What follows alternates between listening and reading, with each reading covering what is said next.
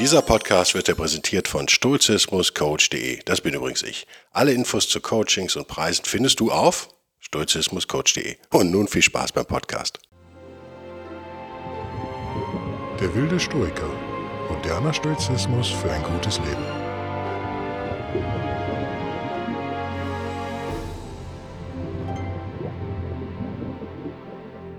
Moin Moin und herzlich willkommen zu Der wilde Stoiker. Mein Name ist Guido Bellberg. Ich möchte am Anfang nochmal auf die Webseite derwildestoiker.de hinweisen. Da findet ihr eigentlich alles. Wenn ihr es nicht findet, dann müsst ihr nach ganz unten gehen. Für die Handybenutzer jetzt mal hier. Da gibt es so eine Subnavi, sagen wir mal, eine Navigation ganz unten. Da habe ich eigentlich versucht, alles aufzuführen. So viel ist es ja auch noch nicht. Wenn ihr also diesen Podcast unterstützen könnt, erfahrt ihr da wie. Wenn ihr die Bücher sozusagen in derselben Ausgabe lesen wollt wie ich, dann äh, findet ihr da den Buchclub, da findet ihr die Bücher. Wenn ihr, oder falls ihr, hätte ich jetzt eigentlich immer sagen sollen, in richtig gutem Deutsch, ne? Aber es ist noch früh, ich habe noch nicht gefrühstückt. Falls ihr den Newsletter abonnieren wollt, könnt ihr das auf der Startseite und unten äh, gibt es dann auch immer noch einen Link. Warum solltet ihr das tun? A, weil ich mich darüber freue. B, werde ich, habe so eine kleine Umfrage gemacht unter einigen Abonnenten, aber bitte gebt mir Feedback. Ich werde also jede Woche jetzt einen schicken. Ich wollte erst das nicht tun, aber ich weise immer auf die neueste Podcast-Folge hin. Das ist so eine kleine Erinnerung. Im Laufe des Wochenendes, je nachdem, wann ich dazu komme, zwischen Freitag und Sonntag, sage ich mal, gibt es eine Mail. Und da steht drin, was ist eigentlich der neue Podcast, was ist da an Inhalten drin. Und natürlich weise ich euch auf alle anderen News hin, zum Beispiel, dass es jetzt eben den Podcast auf Apple Music gibt neuerdings. Und seit einigen Wochen und so weiter und so fort. Alles, was so passiert, sollte da eigentlich auftauchen in dem Newsletter. Heute Thema natürlich wieder einmal, muss sein. Äh, ich finde ihn immer besser, je länger ich mich mit ihm beschäftige, Epictetus. Der ehemalige Sklave aus den Discourses. Das sind die Bücher, die sein Schüler Arian sozusagen aufgeschrieben hat. Ähm, das sind also keine Bücher von Epictetus, sondern eher Vorträge, sagen wir mal, die Arian halt niedergeschrieben hat. Davon sind uns auch ein paar äh, erhalten geblieben, nämlich genau vier von acht. Das ist ein bisschen traurig, dass es nur vier gibt, aber immerhin, immerhin, immerhin gibt es vier. Markus Aurelius zitiert da ja äh, gerne draus, also sehr beeinflusst von diesen Gedanken Epictetus. Ist das gutes Deutsch? Ich glaube überhaupt nicht. Ne? Heute geht es ein bisschen um Angst, Zuversicht, Hoffnung, Zuversicht. Ähm, natürlich zurückgeführt bei Epictetus immer auf die Dichotomie der Kontrolle. Das erkläre ich dann nochmal für Neueinsteiger in ein, zwei Sätzchen allerdings nur. Ihr faulen Stoikerinnen und Stoiker da draußen. Da gibt es ja schon genug Podcasts von mir, die man hören kann. Das ist auch nicht das Thema heute. Das Thema ist tatsächlich ähm, das Spannungsfeld zwischen Zuversicht, finde ich eigentlich ein schönes deutsches Wort, und Vorsicht. Da haben wir beides mal Sicht gefällt mir natürlich als Texter hervorragend. Ich beziehe mich, wie immer bei Epictetus, auf die Ausgabe Epictetus Discourses and Selected Writings von, übersetzt von Robert Dobbin. Das heißt, ich werde die Zitate wie immer auf Englisch vorlesen, auf Englisch und dann auf Deutsch. Wir beschäftigen uns heute mit dem Buch 2 der Discourses. Überschrift That confidence does not conflict with Caution, also dass Zuversicht nicht unbedingt mit Vorsicht im Konflikt steht. Warum sagt, warum wählt er diese Headline der Epiktetus? Ja, das sagt er gleich im ersten Satz auch schon. Er sagt, naja, für viele Menschen wird das, was wir Philosophen so sagen, unmöglich erscheinen. Und das will er jetzt widerlegen. Also er stellt die These hin, dass das für viele unmöglich ist, dass man gleichzeitig zuversichtlich, optimistisch, tatkräftig in, in seinem Leben ist und auf der anderen Seite gleichzeitig, wie gesagt, vorsichtig und durchdacht. Ist das ein Widerspruch? Ich fand es nicht so ein Riesenwiderspruch, aber ich verstehe, was Epiktetus meint. Für viele ist es wahrscheinlich echt ein Widerspruch. Das ist sozusagen die Dichotomie der Blödheit in unserer Gesellschaft. Ähm, es gibt immer nur zwei Pole, schwarz-weiß. Mein Mann ist ein Arsch oder ich liebe meinen Mann abgöttisch man ist entweder Optimist oder Pessimist. Und ihr, ihr kennt es alles. Ne? So, so, so einfach ist es denn dann aber nicht. Und Epiktetus wendet hier natürlich einen rhetorischen Trick sozusagen an. Er stellt, er redet ja zu uns allen, durch seinen Schüler Arian halt, und stellt jetzt die These hin, von der ich mir nicht sicher bin, ob sie stimmt, dass es eigentlich für die meisten Leute unmöglich wirkt. Da müsstet ihr mir vielleicht Feedback geben. Also ich, ich finde, ich sehe, ich sehe einen gewissen Widerspruch da auch, aber ich würde nicht sagen, dass das unmöglich ist. Das ist ein bisschen weit verstehe, aber als Texter, was der andere Texter da sozusagen jetzt gerade macht, technisch, äh, ist das auch in Ordnung. Er fährt dann direkt vor, das muss ich ihm lassen. Er kommt ja immer sehr zum Punkt. Als nächstes kommt so ein bisschen so ein logischer Trick oder ja, rhetorischer Trick, will ich es gar nicht nennen. Logischer Trick eigentlich, also vielleicht stimmt es auch. Er sagt, naja, dass die meisten Leute denken, dass wir da einen großen Widerspruch haben zwischen Zuversicht und Vorsicht, liegt daran, dass die sich auf die gleiche Sache, auf dieselbe Sache sogar beziehen immer. Und das tut er, Epiktetus, natürlich nicht. Er wendet äh, Vorsicht und Zuversicht auf verschiedene Anwendungsgebiete an. Das ist sozusagen der Trick. Damit hat er das aufgelöst, diesen scheinbaren Widerspruch. Und dann kommt er ziemlich schnell zum Punkt und sagt uns, und das ist typisch Epiktetus, typisch Stoizismus auch, wie er denn da unterscheidet, wann er was anwendet sozusagen. Und er sagt, jetzt original, Be confident in everything outside the will and cautious in everything under the will's control. Ah, also seid zuversichtlich in allen Dingen, die außerhalb eurer Kontrolle liegen, in dem Fall sagt er Willen, und vorsichtig bei allem, was der Kontrolle eures Willens unterliegt. Oh, muss man erstmal nachdenken, stößt einem erstmal komisch auf, oder?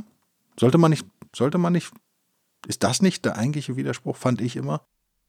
Sollte man da nicht anders rangehen und sagen, okay, das, was meinem Willen und meiner Kontrolle oder der Kontrolle meines Willens ganz genau gesagt unterliegt, habe ich ja im Griff. Da kann ich doch super optimistisch mit umgehen. Oder? Ist doch, ist doch das, was ich machen kann. Da habe ich doch Hoffnung.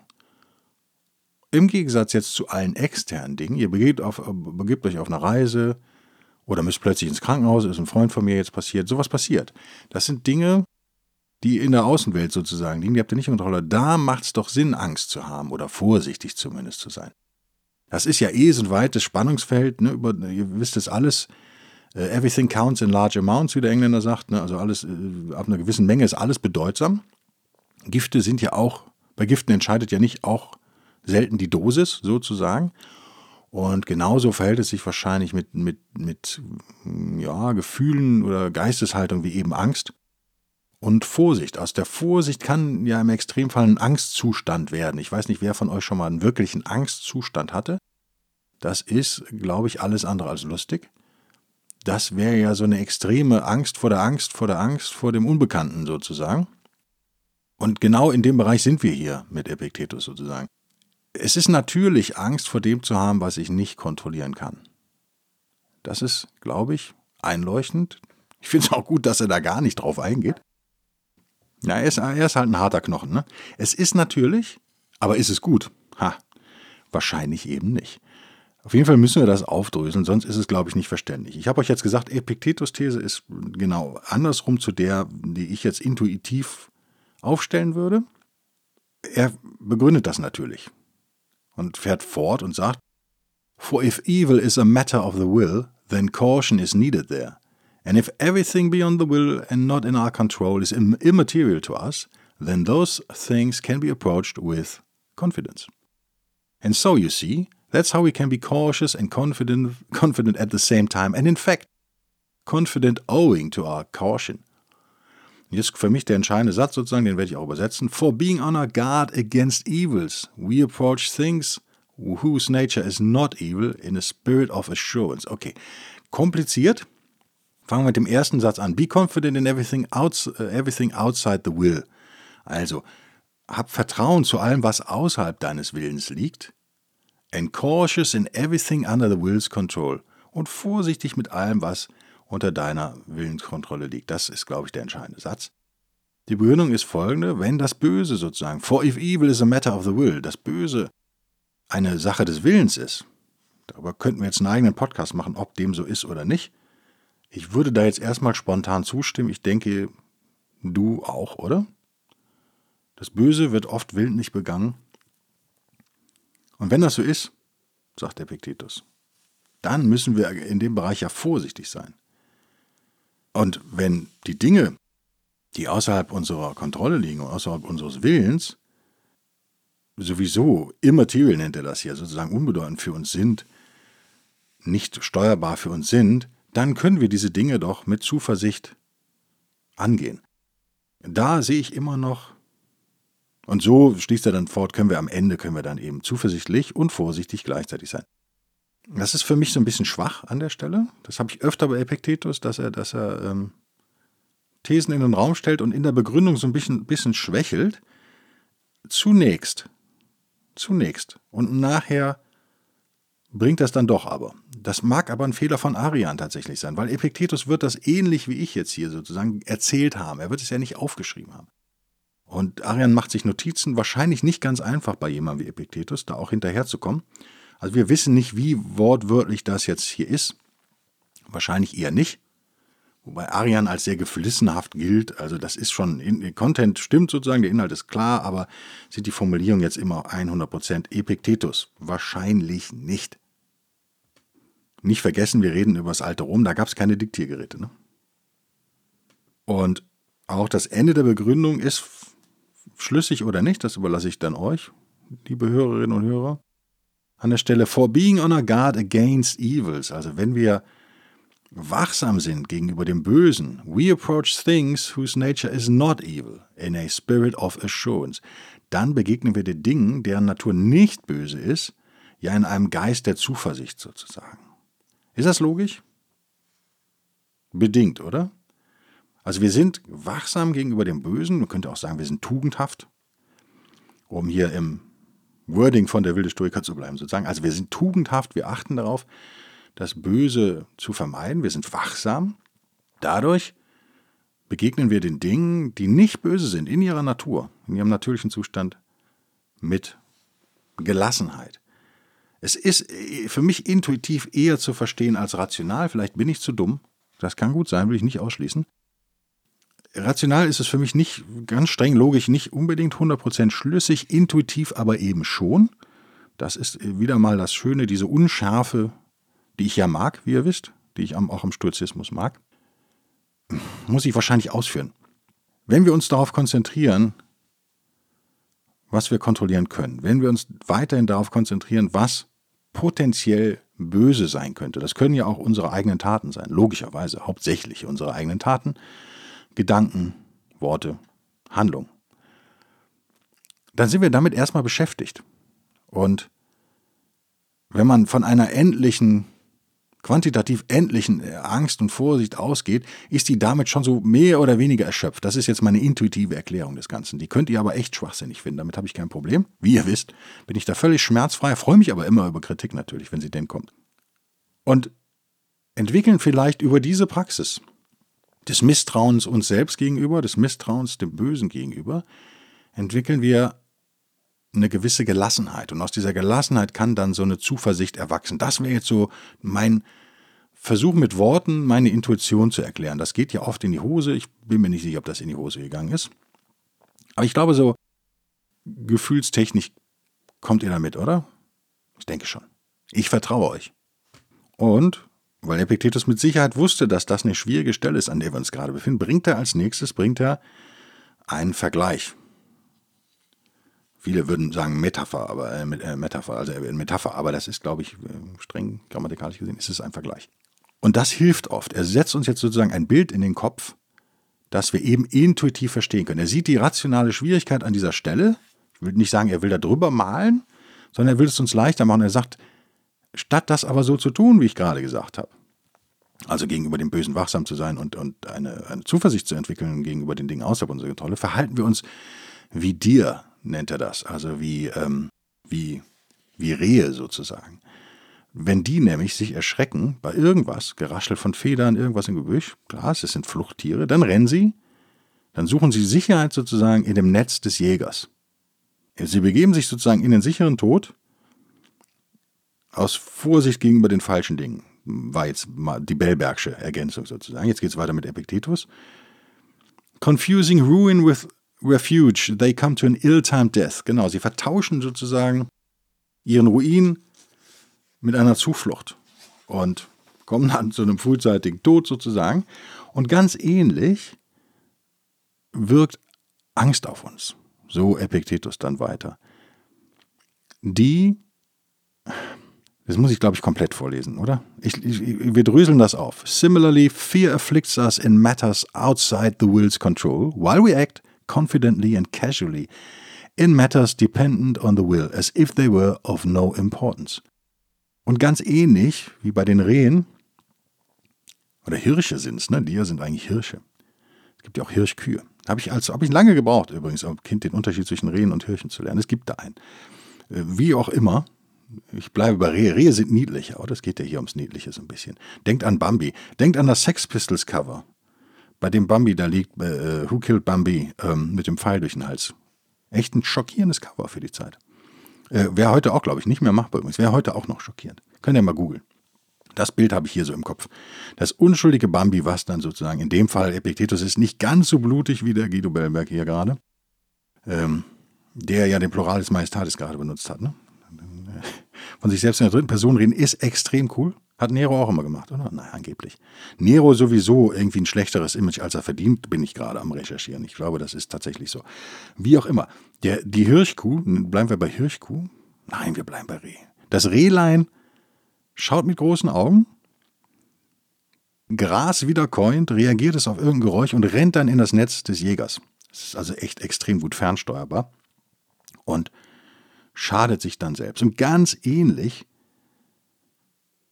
betrifft uns die Angst in den Dingen, die außerhalb unserer Kontrolle liegen, während wir mit Zuversicht und ja, nachlässig, lässig, casually sozusagen, mit den Dingen, die wir kontrollieren könnten und die in unserem Willen liegen, umgehen, so als wären die überhaupt nicht wichtig, sagt Epiktetus.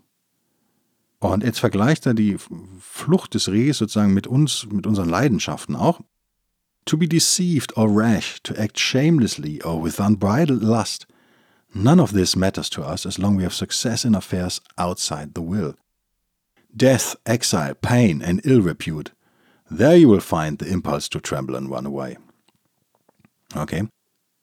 Er sagt, naja, wir verhandeln uns da echt bei den Dingen, die wir eigentlich kontrollieren können, sind wir total nachlässig und äh, verhalten uns schamlos und mit ungezügelter Lust. Und all das kümmern uns aber nicht, weil solange wir sozusagen mit den Affären draußen im Leben Erfolg haben. Er fährt dann weiter fort und er kommt auf den Tod zu sprechen. Er hat es ja oben schon gesagt. Things of greatest importance, was ist das? Naja, auch die Beschäftigung mit dem Tod gehört zu diesen wirklich wichtigen Dingen dazu. Und bringt einen der entscheidenden Sätze im Stoizismus, am Ende, den ziehe ich jetzt aber vor. Death and pain are not frightening. It's the fear of pain and death we need to fear. Which is why we praise the poet who wrote, Death is not fearful, but dying like a coward is. So be confident about death and caution yourself against the fear of it. Das ist so ein ganz entscheidender Abschnitt natürlich. Memento Mori. Tod und Angst sind nicht, äh, Tod und Schmerz sind nicht ängstigend. Es ist die Angst vor Tod und Schmerz, die wir, äh, vor der wir Angst haben müssen. Also sei zuversichtlich über deinen Tod, der ja in jedem Fall eintrifft, und vorsichtig, wenn es um die Angst vor deinem Tod geht. Ist das verständlich? So be confident about death and caution yourself against the fear of it. Das ist ein Satz, den muss man vielleicht vier, fünfmal sich zu Gemüte führen, um ihn zu verstehen. Also Epictetus verlangt ja hier einiges. Er sagt, na, um dieses natürliche oder die, na, es ist ja, er nennt es ja ein pervertiertes Verhalten. Er sagt ja, Epictetus ist ja Menschenfreund und Optimist, was das angeht. Er sagt, wir sind ja von Natur aus, sind wir ja eigentlich voller Vertrauen, was diese Dinge angeht, außerhalb unserer Kontrolle. Und irgendwie vertauschen wir aber, was wichtig ist, mit dem, was unwichtig ist. Wir legen falsche Maßstäbe an, wir legen den Fokus auf die falsche Stelle sozusagen und enden dann eben genau andersrum. Und erinnert uns daran, dass der, natürlich der Tod unvermeidlich für uns ist und der Tod an sich ja auch überhaupt nichts Schlechtes ist. Das wäre jetzt auch ein Thema für, oder war ja auch schon Thema in diesem Podcast. Nicht den Tod sollten wir fürchten, sondern die Angst vor dem Tod. Warum das? Warum das? Ja, weil der Tod sozusagen unsere natürliche Bestimmung ja ist. Der Tod an sich nichts Schlechtes, und auch nichts, wofür wir uns, wofür wir uns fürchten müssen. Warum sollten wir uns aber vor der Angst vor dem Tod fürchten? Das ist so ein, den Zirkelschluss muss man erstmal hinbekommen. Na, ganz einfach. Weil diese Angst uns zu diesen schamlosen und übereilten und äh, tugendlosen Handlungen verleitet. Das ist das, was wir eigentlich unter Kontrolle hätten, unsere Gefühle und unsere Handlungen sozusagen. Und da sind wir aber überhaupt nicht vorsichtig, da empfinden wir keine Angst. Die Angst empfinden wir immer nur bei Externalitäten. Ja? Es wäre viel sinnvoller, so eben Epiktetus, wenn wir Angst hätten vor der Angst vor dem Tod, weil diese Angst vor dem Tod und vor Schmerzen und diese Vermeidungsstrategien, die wir dann ausarbeiten und so weiter, die führt zu extrem viel Blödsinn, den wir so veranstalten. Also vor dieser Angst sollten wir Angst haben. Was meint er mit Angst haben vor der Angst? Naja, wir sollten wachsam sein. Wir sollten, das ist das sein Eingangswort, sozusagen cautious sein. Wir sollten vorsichtig sein und uns selbst da beobachten und vielleicht ein Stück weit misstrauen und, und mit uns selbst da hart ins Gericht gehen. Was wir aber immer nur bei Externalitäten machen, nicht bei Internalitäten sozusagen. Ich hoffe, das war jetzt echt verständlich. Es ist nicht ganz leicht zu erklären. Aber ihr seid klüger als ich, ihr kriegt das hin, oder? Habe ich unterschätzt, wie komplex das Thema ist für einen kurzen halben Stunde Podcast? Vielleicht. Lass uns weitermachen. Wir, wir sind uns einig, wir machen jetzt ja genau das Gegenteil. Ne? Epiktetus, übrigens, das ist auch immer so schön, oder? Das ist, was wir heute tun, ist genau das, was Epiktetus auch als, als sein heute sozusagen beschreibt. Wir jetzt zucken zurück vor dem Tod. Aber unsere Ansichten über den Tod, die betreffen uns eigentlich gar nicht richtig. Also da gehen wir überhaupt, da denken wir gar nicht richtig drüber nach. Wir sind ja schon fast ap apathisch, sagt er. Und das ist genau das, was ich meine. Wir müssten über unsere Ansicht zum Tod viel mehr nachdenken. Wir müssten eine Angst vor der Angst sozusagen entwickeln. Wir müssten eine Vorsicht vor der Angst entwickeln. Machen wir aber nicht. Wir denken über den Tod nach. Der, äh, das ist aber der falsche Ansatzpunkt, sagt Epiktetus, und ich würde ihm dazu stimmen. Was ist der Tod, fährt er fort und bringt wieder einen Vergleich? Na, eine, eine beängstigende Maske. Und wenn man sie abnimmt, dann sieht man, ah, das beißt überhaupt nicht. Und am Ende werden, das lese ich auf Englisch vor, weil es, weil es auch so ein Schlüsselsatz ist, für mich. Eventually, body and soul will have to separate, just as they existed separately before we were born. So why be upset if it happens now? If it isn't now, it's later. And why now, if that happens to be the case? To accommodate the world's cycle, because the world needs to needs things to come into being now, things to come into being later, and it needs things whose time is now complete. Das wären wir dann in dem Fall. Also, was, was ist der Tod? Eine ängstige Maske. Nehmen Sie oft und du siehst, das ist eigentlich nichts, wovon man Angst haben muss. Warum? Naja, weil Körper und Seele irgendwann wieder getrennt werden müssen, weil sie vorher auch getrennt existiert haben. Ihr merkt, da ist so ein bisschen Spiritualität schon wieder drin. Epiktetus ist auch ein sehr spiritueller Stoiker. Also, wir sozusagen Körper und Geist wurden zusammengeführt für unsere Zeit auf dieser Welt und die werden auch wieder getrennt werden müssen. Und warum sollte man sich dabei aufregen, wenn das jetzt passiert? Wenn es nicht jetzt passiert, passiert es ja später sowieso, das, was ich eigentlich gesagt habe. Und warum Warum passiert das? Und sagt er, naja, weil die Welt, der Zyklus der Welt sozusagen, braucht neue Dinge, die in die Existenz kommen. Dinge, die jetzt in die Existenz kommen, Dinge, die später in die Existenz kommen und Dinge, die enden. Und das wären halt dann wir sozusagen. Und dann geht er in, in der Folge geht er auf, die, auf Schmerzen ein und, und analysiert das ähnlich. Das erspare ich uns an der Stelle, sonst springen wir den Podcast, glaube ich, völlig. Entscheidend ist, dass wir unseren Fokus auf die falschen Dinge richten. Oder lass uns doch kurz auf Schmerz eingehen. Er vergleicht auch den Schmerz sozusagen mit einer, einer Maske. Ich glaube, ich bringe diesen anderen Teil, den ich bringen wollte, in einem anderen Podcast, weil es ist, ich will dem echt gerecht werden heute. Und das müssen wir, dann machen wir dann einfach nächste Woche. Ähm, wir kommen aber schon zu einem Abschluss hier, zu einem vernünftigen. Auch der Schmerz ist nur eine, eine beängstigende Maske. Und wenn man da drunter guckt, dann wirst du, wirst du sehen, ja, der Körper leidet manchmal, aber die Erlösung ist ja nicht weit weg sozusagen. Meistens gibt es ja, ist dieser Schmerz ja temporär. Das ist was, was ich bestätigen kann als jemand, der schon viele Krankenhausaufenthalte und Unfälle hinter sich hat. Auch der schlimmste Schmerz geht ja irgendwie dann vorbei. Irgendwann. Und das wünsche ich auch uns allen, dass das immer so ist. Also dessen muss man sich dann auch immer Bewusstsein, vielleicht habt ihr eine Uhr an und dann guckt ihr auf die Uhr und sagt, ich habe jetzt schon wieder fünf Minuten mit diesem starken Schmerz überlebt. Das ist ja echt schon wieder heldenhaft. Und wahrscheinlich ist es in einer Stunde und wenn ich erst mal im Krankenwagen liege, so wird es alles viel besser. Und so ist es ja auch meistens. Und dann sagt Epiktetus einen Satz, den ich eigentlich noch jemandem schicken wollte in, in einer komischen Stoikergruppe auf Facebook. Ich habe es aber aufgegeben, mit diesen Leuten zu diskutieren. Also mit, diesem, mit dieser speziellen Person. Äh, Amerikaner in einem billigen Anzug mit drei Töchtern, eigentlich ein Ehrenmann, würde man meinen, aber mein Verdacht ist doch eher christlich drauf, wie alle oder viele Amerikaner, gerade zwischen 40 und, und 60, irgendwo so würde ich ihn verorten, äh, von seinem Foto her und will jetzt verzweifelt irgendwie Stoiker sein, aber kann sich, glaube ich, von vielen christlichen Dingen da irgendwie nicht richtig befreien. Und da wurde dann diskutiert, wie, wie Stoiker zu Selbstmord stehen, worauf ich dann irgendwann angeödet gesagt habe, lest doch bitte mal Seneca. Der ist ja da recht eindeutig und da haben sie aber irgendwie lieber weiter rumgeschwafelt und von mir verlangt, dass ich sie jetzt mit 20 Zitaten füttere, wo ich gesagt habe, nee, ich bin jetzt nicht euer kostenloser Researcher hier, tut mir leid. Also ich meine, äh, wirklich, ich habe es dann auch scherzeshalber bei einem Folgetelefonat dann gemacht sozusagen, wenn ich auf, da, auf das Freizeichen lauschte, also so schnell ging das, wenn ihr eingibt Seneca und Selbstmord oder in dem Fall im Englischen Seneca und Suicide, findet ihr genug Sachen. Also es sind wirklich in 90 bis 120 Sekunden findet man da einen Einstieg in das Thema. Wer dazu zu faul ist, sollte vielleicht nicht in sturchen Gruppen dann rumlabern.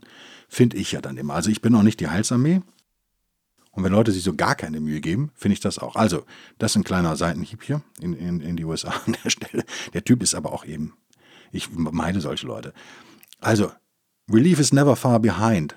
Und jetzt kommt auch wieder ein entscheidender Satz, ein Sturcher, der vielen Kopfschmerzen bereitet und aufstößt und der, was ich verstehen kann, der aber eben dazugehört, wenn man ja, sich mit Stoizismus beschäftigt. Und wie gesagt, Seneca ähm, ist der Mann für das Thema Selbstmord und hier im englischen Original, and if that isn't good enough for you, the door stands open. Otherwise, put up with it. Das soll mal reichen an der Stelle. Also, und wenn dir das nicht reicht, wenn dir das nicht gut genug ist, die Tür steht doch offen. Und geh durch oder ertrag es halt.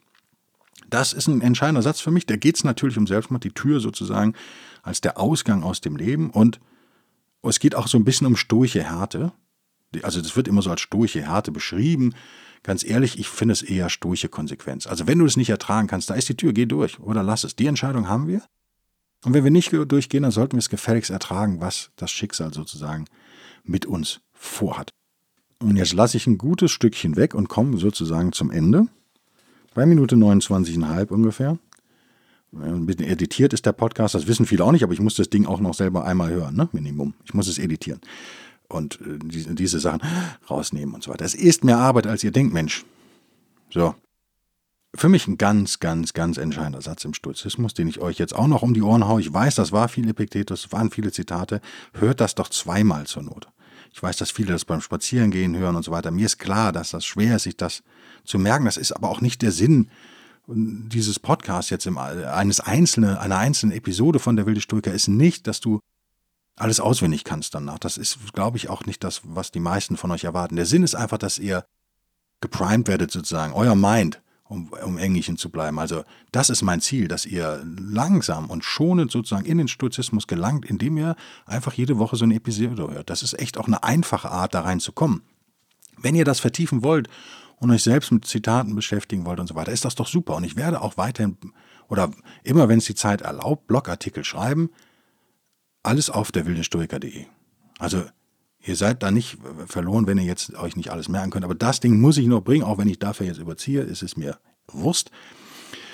Das englische Original, denn ihr wisst ja, äh, das hat ja alles auf Englisch geschrieben, ne? auf Kölsch und Englisch und ich muss das jetzt mühsam ins Hochdeutsch übersetzen. Also, your duty is to prepare for death and imprisonment, torture and exile, and all such evils with confidence, because you have faith in the one who has called on you to face them, having judged you worthy of the role When you take on the role, you will show the superiority of reason and the mind over forces unconnected with the will. Ah, was ein Satz, oder? Den muss man jetzt mal in ganz in Ruhe noch übersetzen. Deine Pflicht ist es, dich auf Tod und Gefängnis, Folter und Exil vorzubereiten und all diese Übelkeiten. Und zwar mit Zuversicht. Weil du hast Glauben oder glaubst, dass der eine, der dich dazu berufen hat, dem dich dem Üblen zu stellen, dich beurteilt hat und gesagt hat, ja, du bist diese Rolle wert. Du kannst diese Rolle erfüllen, sozusagen. Und when you take on the role, you will show how the superiority of reason. Du wirst also die Übermacht des Verstandes beweisen, wenn du diese Rolle annimmst. Dich sozusagen erheben. Über die Kräfte, die mit deinem Willen nichts zu tun haben. Wow, das ist nicht ganz ohne. Ihr merkt auch da wieder echt Spiritualität drin. The One, also Zeus, Kosmos, der, das Universum, der Logos, meinetwegen auch die Götter, haben euch ja sozusagen in diese Welt äh, gesetzt und euch und sich das genau überlegt und sich das genau angeguckt und gesagt, ja, diejenige oder derjenige hat die Kraft, dieses Schicksal zu meistern. Das, diese Frage ist schon entschieden worden, sozusagen. Na, ich sage nicht, das ist meine Meinung, ich zitiere jetzt sozusagen frei Epiktetus und führe euch ein bisschen stoische Spiritualität ein. Ja? Also das ist so die Grundvoraussetzung, die Stoiche. Ihr seid ja auf dieser Welt und da ihr hier seid, in diesem Zyklus sozusagen drin seid, der eben teilweise deterministisch ist, müsst ihr einfach da an der Stelle den Göttern sozusagen vertrauen. Müsst ihr Zeus vertrauen, The One, dass er sich gedacht hat, der kann das schon und die kann das schon. Das so zum Abschluss.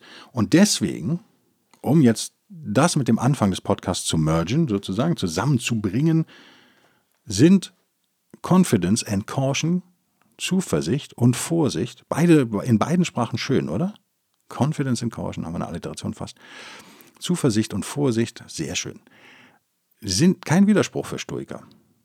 Zumal eben für Leute mit stoischer Spiritualität sozusagen. Sind es kein Widerspruch. Bei den Dingen außerhalb unserer Kontrolle vertrauen wir darauf, dass das Universum weiß, was, was gut für uns ist. Gut im Sinne von, welche Rolle wir zu erfüllen haben. Wenn diese Rolle mit Schmerzen und Unbequemlichkeiten zu tun hat, dann ist das halt so bei den Dingen, das wäre die, die, die, deterministische Komponente unseres Lebens sozusagen. Bei den anderen Dingen, die, über die wir selbst bestimmen, die unserem Willen unterliegen, da müssen wir ängstlich sein, da müssen wir vorsichtig sein, da müssen wir misstrauisch sein und da müssen wir sorgsam sein und tugendhaft sein. Ist das so weit verständlich? ist schwierig, oder? Aber es ist in der Tat dann kein Problem, gleichzeitig vorsichtig zu sein und zuversichtlich. Und ich bin vorsichtig im Meditieren gleich und unheimlich zuversichtlich, dass ihr auch nächste Woche wieder einschaltet und auch mal einen Blick auf derwildestoiker.de werft und mich vielleicht unterstützt hier bei meiner Arbeit. Auch die Leute auf YouTube sind herzlich eingeladen, da mal drauf zu gehen. Bis nächste Woche. Bis denn dann. Tschüss.